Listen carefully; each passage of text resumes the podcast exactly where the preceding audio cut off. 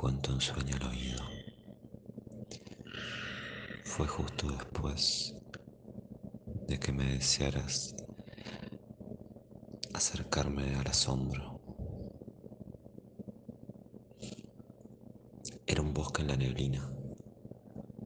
Entre los árboles, eso ya parecía.